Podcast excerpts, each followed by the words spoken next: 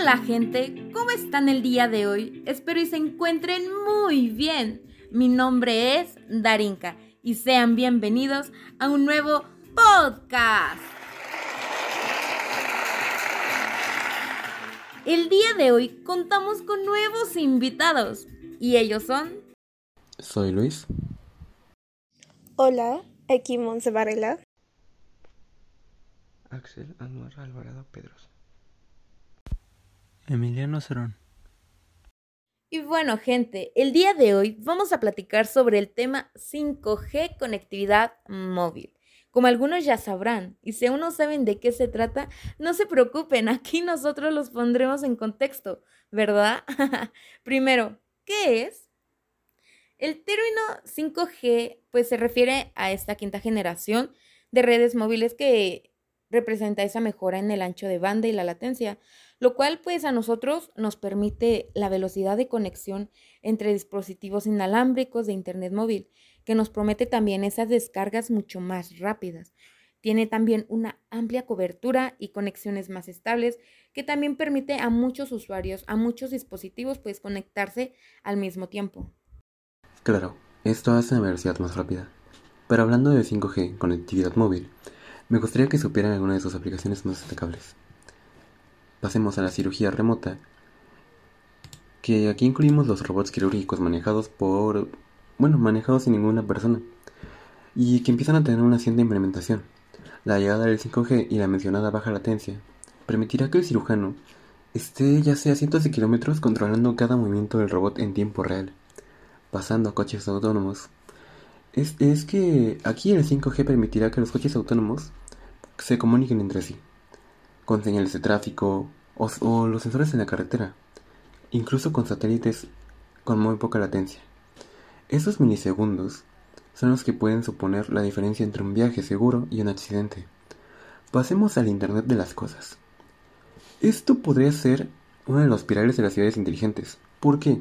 Por medios de dispositivos, incluyendo termostatos domésticos, contadores eléctricos inteligentes, sistemas de ventilación y climatación, estaciones de carga de vehículos, señales de tráfico, cámaras de seguridad, iluminación inteligente, prácticamente todo. Computación en la nube es otro de estos factores. Aquí el mayor ejemplo sería Google con su plataforma de Stadia.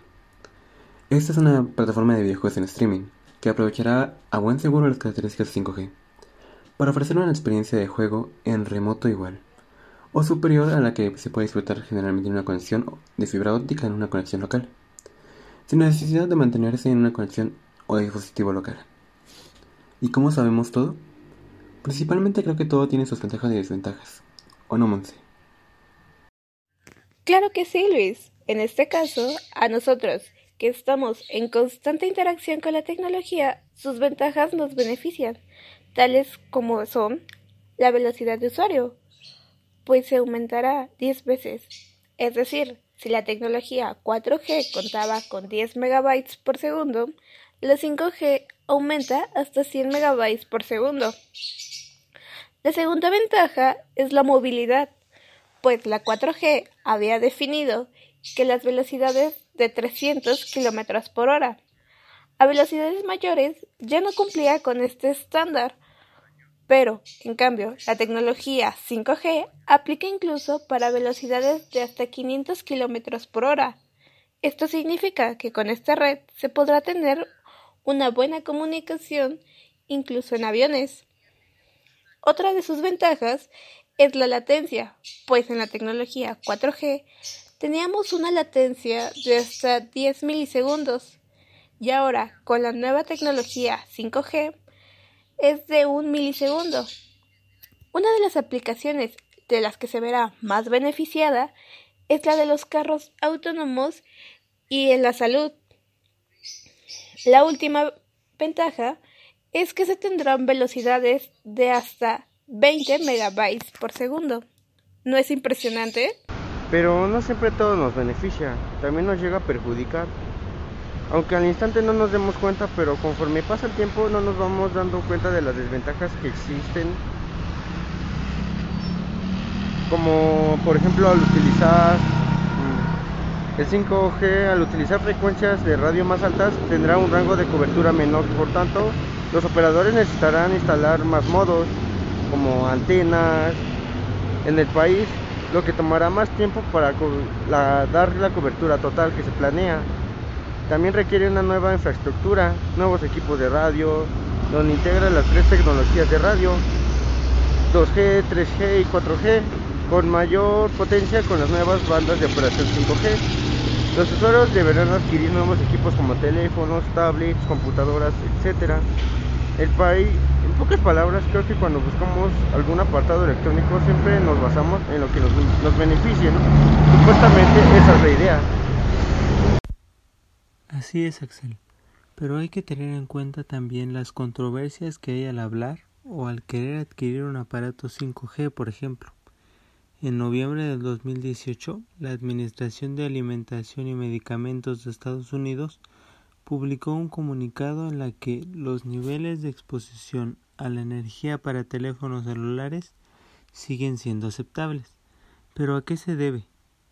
pues a que la compañía ha desmentido de que las 5G pueden causar, por ejemplo, cáncer, infertilidad, autismo y hasta Alzheimer.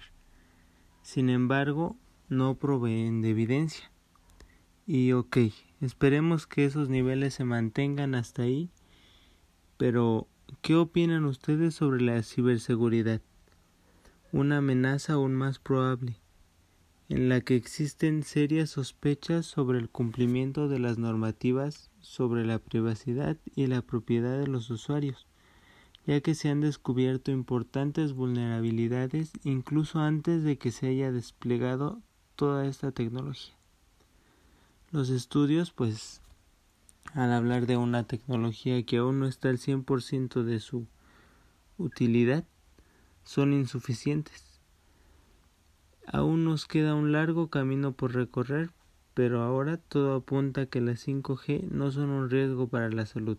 Sin embargo, el tema no se irá, ya que aunque esté clasificado, las personas en general seguirán basándose en sus propias predicciones y crearán sus propias conclusiones. El 5G es la base, el facilitador y el ecosistema para la transformación digital y para una sociedad más móvil una economía más digital, entornos inteligentes o industrias automatizadas. No se trata solo de dar mayores funciones o posibilidades de servicio, sino de resiliencia, un uso eficiente de recursos, sustentabilidad y flexibilidad. El ser capaz de crear un entorno que brinde y facilite la creación de valor dentro de un espacio complejo con múltiples requisitos, en donde todo está conectado. La evolución de la tecnología es algo inminente pues la quinta generación modificará la manera en la que nos comunicamos y multiplicará la capacidad de las autopistas de la información, posibilitando así los objetos cotidianos, como la nevera, los automóviles, que puedan conectarse con nosotros y nosotros con ellos en un tiempo real. El despliegue es la auténtica evolución tecnológica que nos permitirá nuevas y grandes mejoras en todas nuestras actividades cotidianas. Considero que es una muy buena idea, ya que estaremos, estaremos más actualizados y podremos comunicarnos más rápido entre sí con nuestros familiares, amigos, etc. Y esto a su vez nos traería beneficios, como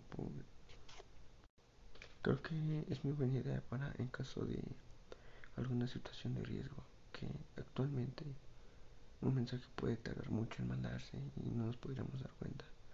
Y con esta nueva este, actualización, pues se dice que se mandará en, al instante. Y me parece una interesante propuesta porque en una situación de peligro, de emergencia, puede ser este, favorable para la mayoría de nosotros. Es un hecho que la tecnología 5G nos traerá nuevas facilidades para estar más conectados con el Internet. Dará la oportunidad de hacer posible los sueños tecnológicos de muchos, como, no sé, por ejemplo, las ciudades inteligentes, los vehículos autónomos. Sin embargo, es necesario adaptar la normativa para establecer garantías adecuadas al tratamiento de la nueva información Solo el tiempo y el ingenio dirá si esto será un bien o un mal para la humanidad. Oh, qué maravilloso tema, chicos, en verdad. Y ustedes ya saben, como dijo mi ex, hemos terminado.